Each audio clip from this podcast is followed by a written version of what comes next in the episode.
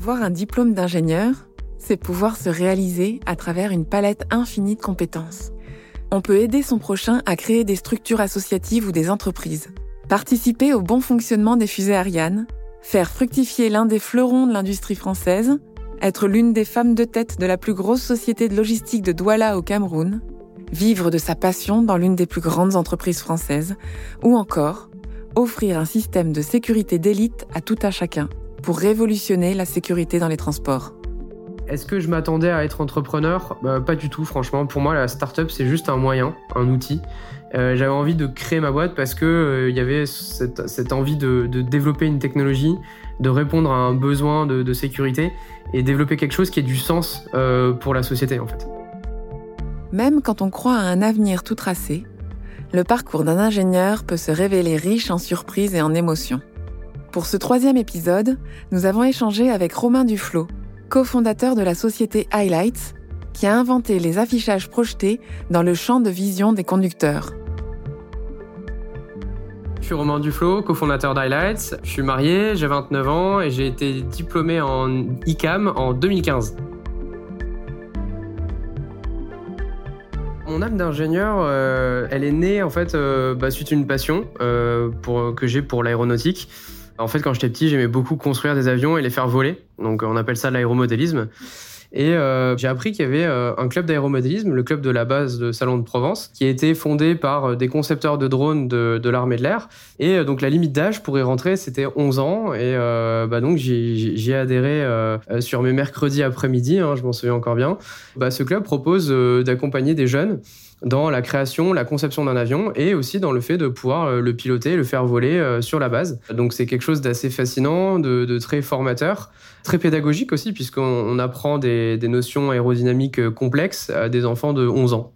Ce que j'aimais particulièrement faire, c'était euh, concevoir quelque chose de, A à Z de ses propres mains, en fait, de, partir euh, d'une feuille blanche, d'y assembler des pièces, des, morceaux de bois, des servocommandes, des batteries, de monter finalement, de voir sa, création prendre forme, et surtout après de pouvoir bah, l'acheter en l'air et la faire voler. C'est ça qui est, qui est assez formidable, en fait, c'est de voir le résultat de sa création dans les éléments. Quand j'étais au lycée, en fait, j'avais euh, une dualité, celle d'être, euh, de concevoir les avions, d'être ingénieur, et également euh, celle de les piloter, puisque mon père en fait était pilote de Rafale dans l'aéronaval. Donc c'était quelque chose aussi qui m'intéressait beaucoup, que j'avais eu la chance de, pouvoir toucher du doigt.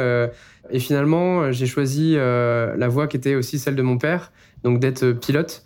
Et donc j'avais commencé le parcours de, de pilote de chasse finalement et la formation. J'ai postulé euh, pour euh, l'école des pupilles de l'air à Grenoble qui forme les officiers de l'armée de l'air. Et donc j'ai eu la chance d'être sélectionné. Donc départ pour Grenoble. Euh, je découvre tout un monde qui en termes de cohésion est vraiment unique. C'est très difficile, aussi bien intellectuellement que physiquement, d'un point de vue même de tradition. C'est des choses qu'on n'a pas l'habitude de voir dans le civil. Courir euh, en short dans la neige, euh, se lever à 3 heures du matin, euh, et puis après, après tout ça, faire des cols de maths quand on, quand on en a fait tout ça et qu'on est rincé. C'était assez difficile, mais, mais en même temps, c'était assez incroyable d'un point de vue cohésion, puisque toutes ces traditions font que les gens sont très très soudés entre eux. Et d'ailleurs, ça s'oublie pas, hein, puisque aujourd'hui encore, dix ans plus tard, euh, j'ai gardé euh, tous ses potes. Je suis resté très très proche. On se voit tous les ans, on organise plein de trucs ensemble. Alors qu'on s'est vu entre guillemets que 9 euh, mois dans, notre vie. Donc donc c'est assez fort. J'ai intégré en 2009 donc les pupilles de l'air, promotion 62. Et euh, concrètement, un mois après ma rentrée, en fait, mon père a eu un grave accident. Euh, donc, euh, il est mort en opération, en fait, à bord d'un rafale au large de Perpignan. donc, il était en mission sur le, Charles de Gaulle. Et bah, ça a complètement bouleversé ma famille, ça m'a complètement bouleversé moi. On s'y attendait pas du tout avec la famille, puisque mon père était pilote d'essai. Il avait plus de 5000 heures de vol à son actif. Il faisait partie des trois pilotes d'essai de France, donc à avoir fait l'EPNER, hein, euh, une école mondialement reconnue. bah voilà, il avait fait trois guerres, il avait fait, il a testé à peu près tous les avions de chasse dans le monde. Et on se dit, bon, bah, concrètement, il va pas lui arriver grand chose. il est tellement expérimenté. Et malgré ça, l'accident est survenu. donc voilà, quelque chose d'assez assez, assez flippant. Hein. Euh, voilà, on se dit, euh, putain, si ça peut lui arriver à moi, à lui, ça peut lui arriver à moi. Et donc, finalement, une grosse remise en question du, risque associé euh, à la profession de pilote de chasse. par ailleurs, je me suis rendu compte que les codes militaires étaient un petit peu, d'une certaine façon, incompatibles avec ma personnalité. Qu'il y avait toujours cette dualité de vouloir créer des choses, de pouvoir suivre ma propre voie. Et j'étais un peu frustré que on m'impose un cadre en fait assez rigide. Parce que bon, quand on, quand on pense à pilote, on pense à Top Gun, on se dit c'est génial, euh, voler dans des avions de chasse, euh, ça c'est euh, peut-être 5 ou 10% du résultat final. Faut pas oublier que les pilotes restent des militaires avant tout. Donc c'est 90% du métier, ça reste la rigueur militaire, le respect de la chaîne de commandement, etc. etc. Et, et, et c'était pas compatible avec ma volonté de créer des choses que j'avais toujours regardées en étant enfant. Donc là, effectivement, je me suis dit, il faut que je change de voie. J'ai envie de tracer ma propre voie euh, parce que euh, il faut savoir que euh, voilà, mon père était aussi très très reconnu dans le milieu, donc difficile de passer après lui. un mode le fils de Duf, va falloir faire mieux, ça va être compliqué. Hein, il avait quand même fini avec la famille Armstrong aux États-Unis, etc. Donc une autorité mondiale. Et, finalement, voilà, une volonté aussi de créer peut-être autre chose, euh, quelque chose de différent. Et c'est là que finalement l'ICAM euh, m'avait pas mal parlé parce que euh, j'avais j'avais aussi postulé à l'ICAM avant d'arriver avant de postuler à, à, l'EPA, au pupitre J'avais eu connaissance aussi de, de parcours assez atypiques de profils qui étaient passés par, par l'ICAM. Je pense notamment à Christophe Caille, qui est pilote d'essai chez Airbus, qui maintenant de mémoire doit être chef pilote de Olivier Lebas qui a terminé quand même euh, Pacha du Charles de Gaulle. Euh, donc le Pacha c'est le, le chef, hein, celui qui, qui contrôle le, bateau. D'autres profils complètement atypiques aussi. Euh, je pense à Corentin qui a traversé des mers sur un bateau en toile de jute. Enfin, et donc finalement un, esprit un peu aventurier qui m'a attiré et puis une façon aussi pour moi de reprendre pied dans, dans ce qui me plaît beaucoup, savoir le métier d'ingénieur. Alors du coup, je suis parti à Toulouse pour faire le parcours euh, ICAM euh, intégré. Donc c'est le parcours prépa, euh, la voie générale. Je suis rentré à l'ICAM en me disant j'aime bien la mécanique, je vais faire ingénieur mécanique. Je projetais voilà la, conception mécanique d'une voiture, la conception mécanique d'un avion, les motorisations, tout ça, ça m'intéressait beaucoup. Et finalement, je me suis rendu compte que aujourd'hui, ingénieur mécanique, en particulier à Toulouse, hein, c'est peut-être pas vrai partout, c'est beaucoup de simulations, d'outils numériques. Et, finalement, cette partie-là, euh, bah, je la trouvais pas très fun. Il me manquait euh, vraiment la partie euh, pratique, la partie... Euh, moi, j'aimais plus la, la conception, on va dire, de l'objet physique, l'assemblage, la mise au point. C'était ça qui m'intéressait, en fait. Donc, plus finalement, c'était plus proche de l'ingénieur d'essai que de l'ingénieur conception mécanique. Et, et en fait, l'ICAM nous a permis de d'affiner aussi les orientations professionnelles, de dire bah voilà dans, dans ingénieur méca il y a, y, boire et à manger quoi. Hein. Il y a celui qui euh, va concevoir les pièces en 3D, il y a celui qui va les simuler, il y a celui qui va les, fabriquer, et il y a celui aussi qui va les tester. Et moi en, l'occurrence je me suis plutôt placé à la fin de la, chaîne de valeur qu'au début. Donc les, les 5 ans d'études à l'ICAM, qu'est-ce qui en ressort? Une grande liberté dans la prise d'initiative c'est ce que j'ai beaucoup apprécié. Euh, c'est ce fonctionnement par projet en corrélation avec des problématiques industrielles réelles, c'est-à-dire euh, mettre euh, des problématiques industrielles, des projets concrets qu'on peut rencontrer en entreprise. Ça, c'était vraiment très bien. Et, et cette possibilité, moi, ce, que ce qui était top, en fait, c'est qu'on m'a laissé travailler sur mes propres projets dans des TP, dans le cadre de modules et de cours particuliers enfin, en ingénierie. Je, je me souviens, hein, j'ai refourgué tous mes projets à l'ICAM. Euh, mes projets de création de robots, euh, euh, mes drones. Enfin, j'ai aussi eu la chance d'utiliser tout ce qui est Fab Lab, etc., pour concevoir ses propres produits avec les machines-outils à disposition. Enfin voilà, moi j'ai vraiment profité des moyens qui étaient mis à disposition. C'était vraiment génial. Et à chaque fois que j'ai vendu l'ICAM à un étudiant ou à quelqu'un, c'est ce que j'ai dit en fait. J'ai dit aujourd'hui, ce qui est top à l'ICAM, c'est qu'on peut, on a un fonctionnement par projet. Et aujourd'hui, je pense que c'est ce que les gens cherchent, euh, une mise en application concrète de toutes ces théories. Parce que finalement, bon, la prépa, euh, tout le monde, je pense que tout le monde prend ces exemples, mais bon, les espaces vectoriels, etc., c'est bien pendant deux ans, mais après, on a envie de faire des choses qu'on va appliquer dans le monde du travail. Et c'est là que je trouve que l'ICAM, ils ont quand même pas mal d'avance par rapport à toutes les autres écoles. Ok, on apprend l'aérodynamique, mais si vous avez vraiment envie d'en faire, euh, ben, on, va vous laisser concevoir votre avion, euh, vous allez le tester. Euh, par ailleurs, on a, on a une section matériaux, vous pouvez aussi travailler sur les surfaces carbone. on a une section aérodynamique. moi, je me souviens, on m'avait proposé de faire des tests dans la soufflerie de Supaéro. Donc, en fait, il y a, y a moyen d'aller loin dans la démarche, d'aller jusqu'au bout des choses, en fait. Hein. C'est un peu l'ancienne devise de l'ICAM, c'est finir. Euh, je me souviens encore de ce, de ce cours avec Gilles Bézard, qui, qui maintenant fait plus partie de l'école, mais qui nous parlait déjà d'intelligence artificielle, alors que euh, l'industrie n'en parlait même pas. Donc on a déjà des cours d'intelligence artificielle à l'ICAM, euh, des notions en, toute état de cause, et c'est devenu très très populaire cinq ans plus tard sur, dans le monde des startups.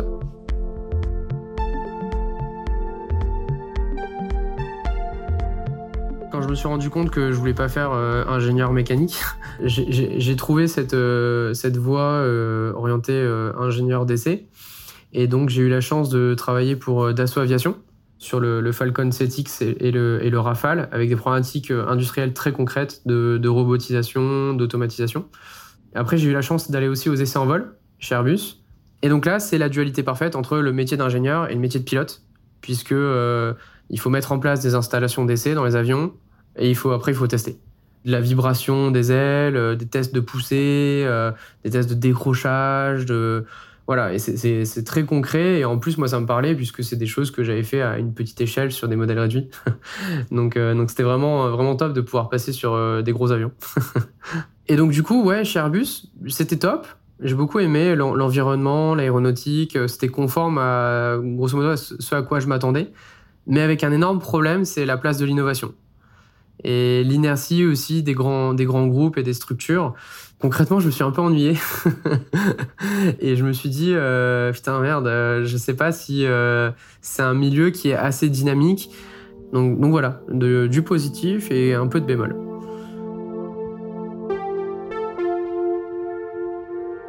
En fait, ce qui a été décisif euh, en quatrième année, c'est euh, le projet de création d'entreprise à l'ICAM, où on, t'invite à participer avec un groupe d'étudiants ou d'amis euh, à, proposer une nouvelle idée, un nouveau projet, et à étudier le business plan, combien il faut pour arriver au résultat, à étudier tous les aspects finalement de la création dans un temps assez court, hein, puisque c'est 4-5 mois. Et donc, bah, en parallèle de ça, j'avais passé mon permis moto. Dans le permis moto, on te dit là où tu regardes, c'est là où tu vas. Et euh, concrètement, j'avais un problème puisque je suis un peu assisté du téléphone, euh, j'ai besoin de Google Maps pour me déplacer. Euh, je suis très nul en sens de l'orientation et, euh, du coup, je me suis dit comment je vais faire? Euh, bon bah, je vais scratcher mon téléphone sur le guidon. bon, c'est pas terrible, hein, je regarde pas la route. je vais le mettre dans mon casque. Bon, c'est un peu interdit, mais bon, je vois pas comment je vais faire. Et en parallèle de ça, bah, j'avais déjà testé toutes les technologies de pilote de chasse puisque j'ai volé en Alpha Jet, euh, je suis monté dans des rafales et machin. Je me suis dit, il y a des super trucs, ça s'appelle des afficheurs haute, des HUD, Head-Up Display en anglais. Ça permet de reporter l'information dans le champ de vision. Et à ce moment-là, je me dit, on devrait faire ça pour les casques de moto. Donc euh, intégrer cette techno dans un casque de motard pour lui montrer la voie euh, sans qu'il ait besoin de baisser la tête ou de sortir son téléphone, d'enlever ses gants, gros bordel. Donc j'ai proposé cette idée ça, a pas mal plu. Donc euh, les profs nous disent euh, bah partez là-dessus. Et euh, donc la première étape, c'est analyse de la concurrence. Bon, alors est-ce que vous proposez? Est-ce qu'il n'y a pas déjà quelqu'un qui est en train de le faire?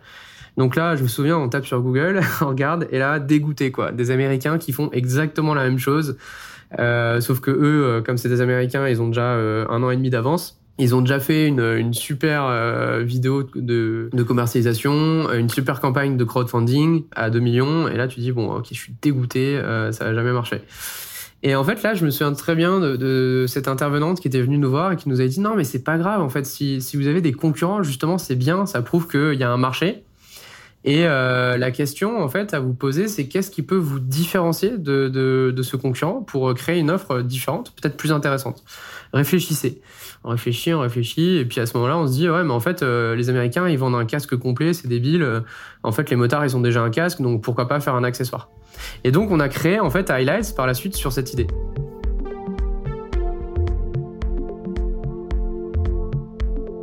Fin de quatrième année, alors comment ça s'est passé concrètement? On a fait ces six mois, on a été pas mal encouragé dans, le process, euh, et après en fait on a eu la chance euh, d'avoir euh, deux mémoires scientifiques qui ont été approuvées par l'ICAM sur ce projet-là. Et donc l'ICAM nous a vraiment aidé à, développer ce produit pendant notre, mémoire scientifique de fin de fin d'études. En cinquième année, j'ai donc fait ce mémoire scientifique sur notre projet de création d'entreprise. Et euh, j'ai également fait le, stage du coup euh, aux essais en vol chez Airbus. Donc finalement une année assez décisive où il y avait euh, deux projets en parallèle, deux projets professionnels. Une bonne expérience chez Airbus aux essais en vol, mais un petit peu déçu par l'inertie de l'entreprise. Et en parallèle, ce projet de création un peu fou, hein, puisque bon, faut être un peu fou en sortie d'études pour se lancer dans un truc où on n'a pas d'argent, on n'a pas de financement on ne sait pas trop où on va d'ailleurs. Mais euh, quelque part, des pistes très prometteuses, puisque euh, pendant le mémoire, en fait, euh, j'avais réussi à acquérir un, kit de développement de pilotes de F-16 israéliens qui nous a permis de faire la première POC, la Proof of Concept, c'est-à-dire le premier démonstrateur. Alors il était tout buggé, il marchait pas très bien. Donc on sort, on sort d'études euh, et avec Thomas on se dit bon bah il faut qu'on aille euh, éprouver le, modèle et voir si ça intéresse des gens. En l'occurrence on allait voir Motoblues qui est le plus gros distributeur moto de France et on a pris une grosse claque. On leur a fait tester le produit, ils ont dit c'est génial, on adore. Par contre c'est vraiment catastrophique. Euh, il manque euh, la partie audio, il manque le son, il n'y a pas de micro, euh, c'est beaucoup trop cher, euh, ça a l'air fragile. bon voilà. Donc à la fois beaucoup d'espoir et à la fois beaucoup de travail devant, mais aussi des choses très prometteurs puisque ils nous ont tout de suite proposé de faire partie du mondial moto en 2015. Donc on a on a été invité par Motoblues sur leur stand à présenter l'innovation. Et là, ça a été un peu la révélation puisque sur le salon, il y a énormément de gens qui sont venus nous voir. Ah ouais, putain, c'est génial, j'adore. Euh, comment on peut acheter? Bah ça, c'est un truc un peu bricolé chez nous, euh, imprimé en 3D. Euh, on peut pas le vendre. D'ailleurs, ça coûte une blinde. ça va coûter au moins 3000 balles. mais pourtant, beaucoup d'intérêt. Et en parallèle à ça, en fait, moi, j'avais postulé au concours de la BPI, la Banque française, qui finance l'innovation. Et on a eu la chance d'être sélectionné, d'être premier lauréat Midi-Pyrénées. Donc c'est un concours où on gagne 40 000 euros. Et avec ces 40 000 euros, en fait, on a pu euh, financer les premiers éléments de faisabilité du produit, euh, technique, marketing. Là, on arrive en avril 2016. On se dit, bon, euh, clairement, on dépense beaucoup d'argent, il y a beaucoup de rentrées, il faut créer la boîte. Et, donc, à, l'époque, en fait, quand on est sorti en, décembre de tous ces essais, tous ces retours positifs, on avait un gros problème qui était l'industrialisation de notre produit. Parce que on avait un produit qui, grosso modo, coûtait 3-4 000 euros et qui n'était pas du tout industrialisable, qui avait pas du tout le look d'un produit fini. Et on a dit on a un problème et on a eu la chance de rencontrer euh, Ludovic Lement qui nous a dit euh, bah venez les gars, euh, moi j'ai monté un accélérateur de start-up qui sert à ça, industrialiser des produits, passer de la preuve de concept à un produit fini. Et donc on a été introduit à Intel, à EBV qui est le leader européen du semi-conducteur. Et en fait on a développé tout notre, tout notre réseau industriel grâce à cet accélérateur grâce à l'IoT Valley. Et ça a été vraiment euh, le deuxième tremplin après l'ICAM. Tremplin encore plus fort, encore plus haut. C'est marrant, c'est aussi la devise de, l'armée de l'air. Et, donc qui, euh, qui nous a propulsé dans cette industrie euh, un peu plus lourde du semi-conducteur, de la tech, avec, on a été invité par Intel, on a rencontré tous les patrons directement. On a eu en fait un raccourci vers la réussite. Voilà, très rapide. Et en un an et demi, on a réussi à complètement concevoir l'intégralité du produit et à diviser les coûts par 10 de fabrication. Et il faut savoir que c'est énorme. Hein. Euh, voilà, on a intégré à l'époque euh, le plus petit écran du monde. Euh, on avait un produit 100% made in France, puisqu'il a été intégralement conçu et fabriqué dans la région Midi-Pyrénées.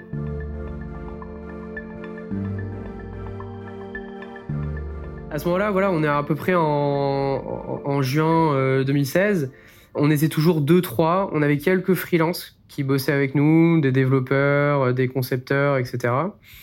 Mais grosso modo, c'était assez compliqué hein, au niveau financement, puisque les choses dans la tech coûtent très vite très cher.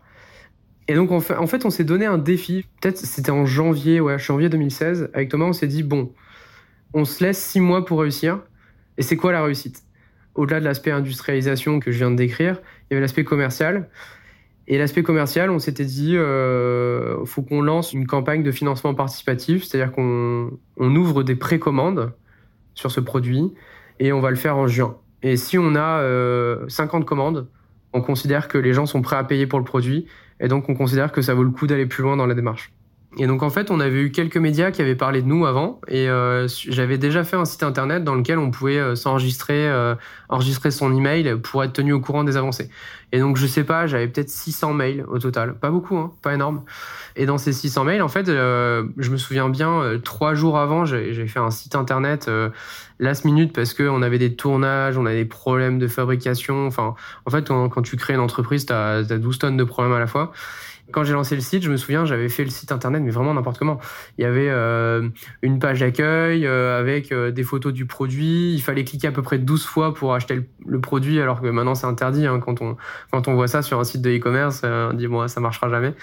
Et pourtant, on a des fous qui ont commandé le produit. Et il y en a eu beaucoup. En fait, il y a eu peut-être une centaine de mecs qui ont commandé le produit d'un coup.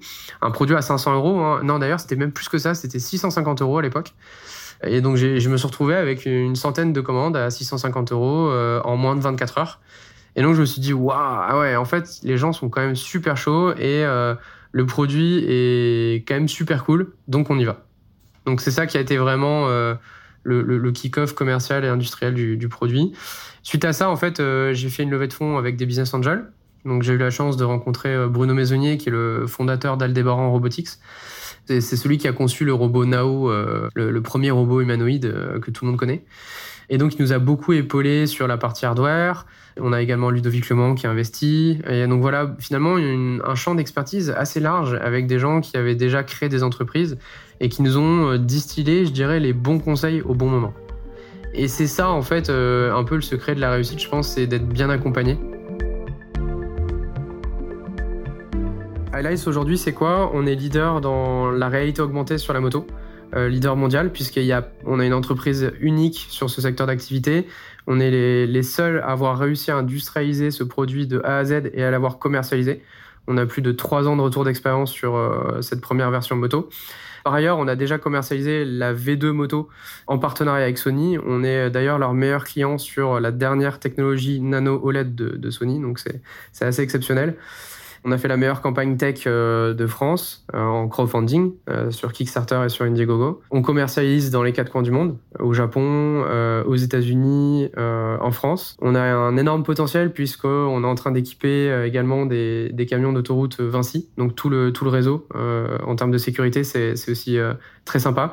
Et euh, on a un énorme potentiel dans euh, le pare-brise connecté, la voiture connectée de demain, puisqu'on travaille avec des constructeurs allemands pour l'intégration de cette technologie directement dans les tableaux de bord. En parallèle de ça, on a la chance d'équiper euh, les forces spéciales françaises. On équipe également des jets, des avions de chasse français. Et donc voilà, on a une, une route, un chemin, une autoroute, je dirais, toute tracée.